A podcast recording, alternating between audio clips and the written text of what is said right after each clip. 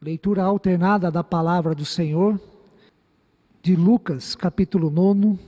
Nós leremos de forma alternada os versículos de número 57 até o 62. A série de mensagens deste mês é Compromissos e Esperança. E o motivo da escolha deste tema se deu porque há pessoas que, depois de refletirem a respeito da própria vida no ano que termina, estabelece alvos e compromissos consigo mesma e para si mesma em relação ao ano que se inicia. Não sei se você teve esta atitude, mas se fizermos uma pesquisa com quem assim agiu, certamente os alvos, os compromissos, os desejos mais contemplados foram. E veja se você se identifica com alguns deles. Neste ano de 2023, terei alimentação mais saudável. Neste ano de 2023, quero perder alguns quilos e, para isto, frequentarei academia, entrarei numa dieta e farei caminhadas. Em 2023, quero gastar menos e economizar mais. Marcarei consultas e irei ao médico. Buscarei relacionamentos mais harmoniosos com as pessoas da família, do trabalho e de onde moro. Voltarei a estudar. Neste ano, serei um marido melhor uma esposa melhor, um filho ou uma filha melhor. Diante daquilo que você espera para 2023, caso a sua espiritualidade, o seu crescimento na fé, a sua vida com Deus tenha ficado de fora dos seus compromissos, dos seus votos, não ignore, não ignore esta atitude e saiba que hoje é um excelente dia para você tomar essa decisão e incluir a sua espiritualidade, a sua comunhão com Deus, o seu crescimento na fé cristã. Digo isto porque quando lemos os quatro evangelhos, Mateus, Marcos, Lucas e João, uma das principais ênfases que encontramos neles é o convite do próprio Jesus, ou então o interesse das pessoas em segui-lo. Como exemplo, em Lucas, no capítulo 5, versículo 27, veja como Jesus chamou um dos seus discípulos. Passadas estas coisas, saindo, viu um publicano chamado Levi, assentado na coletoria, e disse-lhe: Segue-me. O mesmo convite se deu no chamado de outros dois discípulos, Pedro e André, quando estavam pescando. Disse Jesus: Sigam-me, sigam-me, e eu vos farei pescadores de homens. Quem de nós nunca escutou o convite de Jesus quando disse: Vinde a mim, todos os que estáis cansados e sobrecarregados. E o mesmo ocorre nas palavras de Jesus: Se alguém vir após mim, a si mesmo se negue, tome a sua cruz e siga-me. Constantemente, Jesus esteve rodeado de multidões, porque multidões se dispuseram a segui-lo. Nos evangelhos, o convite de Jesus ou a iniciativa para segui-lo ocorreu com homens, mulheres, crianças e idosos, independente da condição em que se encontravam. Ocorreu com enfermos, pobres, ricos, judeus, samaritanos, gentios, publicanos, fariseus e escribas. Com o período apostólico, se nós lermos o livro Atos dos Apóstolos, e ao mesmo tempo com o ministério apostólico da Igreja de Cristo, o chamado de Jesus ou então a iniciativa das pessoas para segui-lo se estendeu a todo mundo e chegou até nós, a mim e a você. No texto em que lemos há pouco, vemos de forma muito acentuada o tema seguir Jesus. Duas pessoas se dirigem a ele e declaram este interesse. No versículo de número 57, nós temos: indo eles caminho afora, alguém lhe disse: Seguir-te-ei para onde quer que fores. Trata-se de uma pessoa empolgada para seguir Jesus, aparentemente muito decidida em seu propósito, mas Jesus busca conscientizá-la acerca deste segmento. Jesus é muito realista para com esta pessoa e para muitos, Jesus até mesmo desmotiva, desanima e afasta esta pessoa de si, porque ele responde: as raposas têm seus covis e as aves dos céus ninho, mas o filho do homem não tem onde reclinar a cabeça. No versículo de número 61, outra pessoa se aproxima de Jesus e diz: Seguir-te-ei, Senhor, mas deixa-me primeiro despedir-me dos de casa. O problema destas palavras está no mas. Seguir-te-ei, Senhor, mas, este mas é muito frequente e comum em nossos dias também. E Jesus, novamente, é muito realista e objetiva, pois responde a esta pessoa: ninguém que, tendo posto a mão no arado, olha para trás, é apto para o reino de Deus. Em relação a estas duas pessoas que manifestaram interesse em segui-lo, parece que Jesus não foi muito simpático, tolerante, nem condescendente. No fundo, Jesus sabe que o mais importante e decisivo não é ele em si, mas como as pessoas que se aproximam dele, com o interesse que possui nesta caminhada, neste propósito de vida. Jesus sabe que o mais importante não é ele em si, porque o mais importante é o que as pessoas apresentam, trazem no seu coração, com os no seu pensamento, nos seus interesses em segui-lo. O mais importante não é Jesus em si nessa caminhada, mas o quanto as pessoas estão dispostas a se comprometer realmente com Ele. Isso significa que Jesus não mostra interesse em pessoas que querem segui-lo, tendo como interesse o conforto ou então o lucro Jesus não mostra interesse para com as pessoas que querem segui-lo, no sentido de extrair alguma vantagem pessoal para si.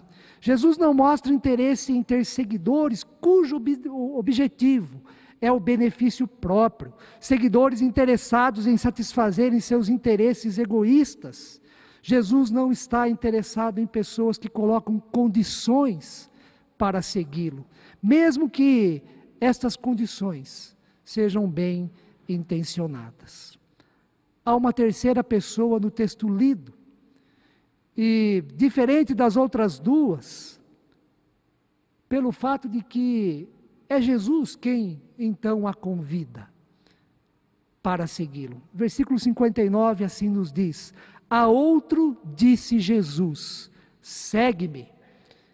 E essa pessoa faz um pedido: Eu até te sigo, no entanto, permite-me ir primeiro sepultar meu pai. Diz o texto que Jesus insistiu: deixa aos mortos o sepultar os seus próprios mortos. Tu, porém, vai e prega o reino de Deus. Não sabemos a atitude, a decisão desta pessoa no texto bíblico. Se foi sepultar seu pai ou se obedeceu a Jesus e foi pregar o reino de Deus. Diante do que aconteceu com cada pessoa no texto bíblico, manifestando seu interesse em seguir a Jesus ou recebendo de Jesus o convite para segui-lo, quero, de maneira rápida, responder a três perguntas sobre este segmento, sobre seguir Jesus. A primeira pergunta é: o que é? O que é seguir Jesus? Seguir Jesus é crer que Ele é o Filho de Deus, Senhor e Salvador de todos nós, é reconhecê-lo como Messias, ou ungido, aquele que veio da parte de Deus, a verdadeira luz do mundo, a encarnação da sabedoria divina. Seguir Jesus é crer e andar nos seus passos, aprendendo com Ele a vontade de Deus e sendo capacitado pelo Espírito Santo de Deus para obedecê-lo em seus ensinamentos e para imitá-lo em suas atitudes. Seguir a Jesus é enfrentar desafios, significa mudança profunda de valores e pensamento, o qual a Bíblia chama de metanoia, ou seja, ter a vida transformada, ser nova criatura, uma nova pessoa, significa nascer de novo. Seguir Jesus significa perder muitas coisas, significa renúncia, significa estar entre os últimos, na certeza de que o que se ganha, o que se ganha é muito mais e melhor. O que se ganha é a própria vida, o que se ganha tem valor eterno, pois quem perde a sua vida por causa de Jesus, achá-la-á, diz o nosso Senhor. E quem segue a Jesus, mesmo que seja o último, será no reino de Deus o primeiro. Seguir Jesus significa experimentar a graça e o amor de Deus, a companhia do Espírito Santo e a amizade do próprio Jesus. Significa experimentar a providência de Deus em todas as circunstâncias da nossa vida, sejam circunstâncias de alegria, sejam as circunstâncias também de necessidade e de aflição. Seguir Jesus significa pertencer a um reino que não é deste mundo, significa pertencer ao reino que é de Deus. Seguir Jesus significa ampliar os laços familiares, pois você passa a integrar a família da fé, juntar-se a tantas outras pessoas no mundo e viver na perspectiva de que Deus é o nosso Pai e nós somos irmãos e irmãs em Cristo Jesus. A segunda pergunta: como seguir Jesus? Como seguir Jesus? Siga Jesus, não de longe, mas de perto. Siga Jesus não por pressão, mas com a mais plena liberdade e tranquilidade em seu coração. Siga Jesus não por medo ou constrangimento, mas com alegria, confiança e amor. Siga Jesus não por qualquer interesse material ou qualquer, ou, ou qualquer manifestação egoísta, interesse egoísta, mas com o interesse tão somente de glorificar a Deus, de aprender dele e fazer dele mais presente em sua vida, em seu coração tal como o apóstolo Paulo que disse: Não sou eu mais quem vive, mas Cristo vive em mim. Siga Jesus não com dúvida, mas com a certeza de que é o melhor a ser feito nesta vida. Siga Jesus não por aparência, mas com o coração. Siga Jesus não só com motivação, mas também com convicção. Siga Jesus com o desejo de servir, de contribuir, de ser útil no reino de Deus e de fazer o bem, de edificar a igreja de Cristo e de abençoar tantas pessoas que precisam da presença e do conforto de Deus em sua vida. A terceira pergunta a ser respondida: onde seguir Jesus? Já vimos o que é seguir Jesus. A segunda pergunta, como seguir Jesus? E a terceira pergunta: onde? Onde seguir Jesus? Siga Jesus em Belém.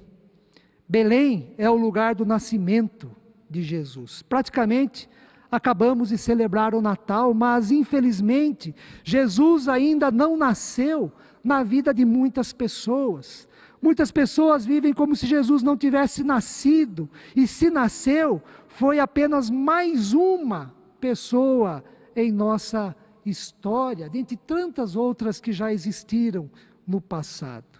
Seguir Jesus é deixá-lo nascer em nossa vida. Mas siga Jesus também no Jordão. Jordão é o lugar onde Jesus foi batizado. E conforme o calendário litúrgico, hoje é o domingo referente ao batismo do Senhor. Mas siga Jesus no Jordão. E na ocasião, João Batista praticava o batismo do arrependimento, mas afirmou que viria outro que batizaria com o Espírito Santo e com fogo, e reconheceu que este era Jesus.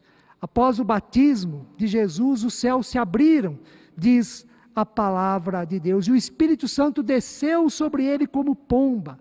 E veio também a revelação do Pai, dizendo: Este é o meu filho amado, em quem me comprazo. Este é o meu filho amado, em quem me comprazo. Seguir Jesus no Jordão é ser batizado em nome do Pai, do Filho e do Espírito Santo. É assumir com Jesus um compromisso de fé, é tornar-se filho e filha de Deus e dar o testemunho: eu sou de Cristo. Siga Jesus em Belém, siga Jesus no Jordão, mas siga Jesus também no deserto. Depois do batismo, Jesus foi para o deserto, a fim de ser tentado pelo diabo. No deserto, ele passou 40 dias e 40 noites em jejum. Nós também passamos por desertos em nossa caminhada neste mundo. Desertos são os momentos de solidão, de angústia, de sofrimento, de reflexão também. Assim como Jesus, no deserto, nós seremos tentados tentados a negá-lo, tentados a abandonar a Deus, tentados a trocar Jesus pelo dinheiro, pelo poder, ou então pela autoglorificação. Mas a Bíblia nos ensina que nenhuma tentação vem sobre nós que não podemos suportar. E com Jesus nós aprendemos a orar. Não nos deixes cair em tentação mas livra-nos do mal. Somente unidos a Cristo é que venceremos as tentações em nossa vida, principalmente quando passarmos pelos desertos. Siga Jesus no monte da transfiguração.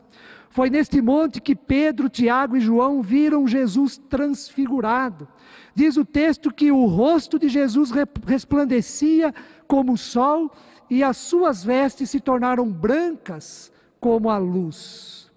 Neste monte, Pedro, Tiago e João aprenderam que Jesus é superior a Moisés e a Elias. Aprenderam que Jesus é superior à lei e aos profetas. Foi no Monte da Transfiguração que o Pai revelou a glória do seu Filho.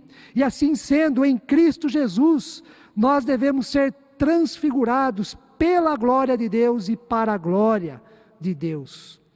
Foi o apóstolo Paulo quem nos ensinou em 2 Coríntios, no capítulo 3, versículo 18, que a nossa vida deve ser transformada como espelho a fim de refletir sempre a glória de Cristo. Mas assim como Pedro, Tiago e João, a exemplo de Jesus, desçamos, desçamos do monte para servir e testemunhar o amor de Deus. Desçamos do monte, porque há muitas pessoas enfermas, sofrendo, passando necessidades, e somente quem foi transfigurado por Cristo e para a glória de Deus pode ser inspiração e pode servir diante das necessidades humanas na perspectiva da graça e do amor de Deus. Siga Jesus, siga Jesus no Getsemane. Getsemane é o momento que antecede a entrega de Jesus para ser condenado e crucificado. É o lugar onde Jesus se retirou para orar e afirmou para os seus discípulos que a sua alma estava profundamente triste até a morte. É o momento e o lugar em que Jesus, conforme o Evangelho de Lucas, estando em agonia, o seu suor se tornou como gotas de sangue caindo sobre a terra. Getsemane é o lugar onde Jesus orou. Se possível, passe de mim este cálice. Todavia, não seja como eu quero, e sim como tu queres. Getsemane é o lugar de entrega total a Deus. É o lugar onde reconhecemos a nossa vontade, sim, mas nos submetemos à vontade de Deus. É o lugar de profunda aflição e angústia, mas também lugar de oração, lugar de conforto, lugar de comunhão com Deus, Criador de todas as coisas. Getsemane nos ensina sobre a entrega confiante nas mãos de Deus, a entrega confiante na vontade de Deus. Entrega confiante da nossa vida, dos nossos problemas, das nossas necessidades, das nossas crises e também das nossas aflições. Por fim, siga Jesus em sua crucificação e ressurreição. Jesus foi crucificado, morreu e no terceiro dia ressuscitou, vencendo assim o pecado, o juízo e a morte. O apóstolo Paulo descreve a vida cristã exatamente deste modo. Ser cristão é morrer e ressuscitar com Cristo Jesus. Em Cristo morre o velho homem, morre a nossa natureza pecaminosa. Em Cristo morre aquilo que é velho, aquilo que deve ser deixado para trás e nasce ressuscita uma nova criatura, um novo ser, uma nova pessoa. Em Cristo morre o velho homem, morre a velha mulher, e pelo poder da ressurreição nasce o que é novo, a fim de que possamos viver em novidade de vida. Para concluir, neste ano que se inicia, hoje é o oitavo dia do mês de janeiro, oitavo dia deste novo ano. Não se esqueça de incluir em seus compromissos seguir a Jesus, seguir Jesus. Siga Jesus com fé, siga Jesus com amor, siga Jesus com esperança, tendo a certeza que é a melhor decisão para a nossa vida. Que Deus assim nos abençoe. Amém.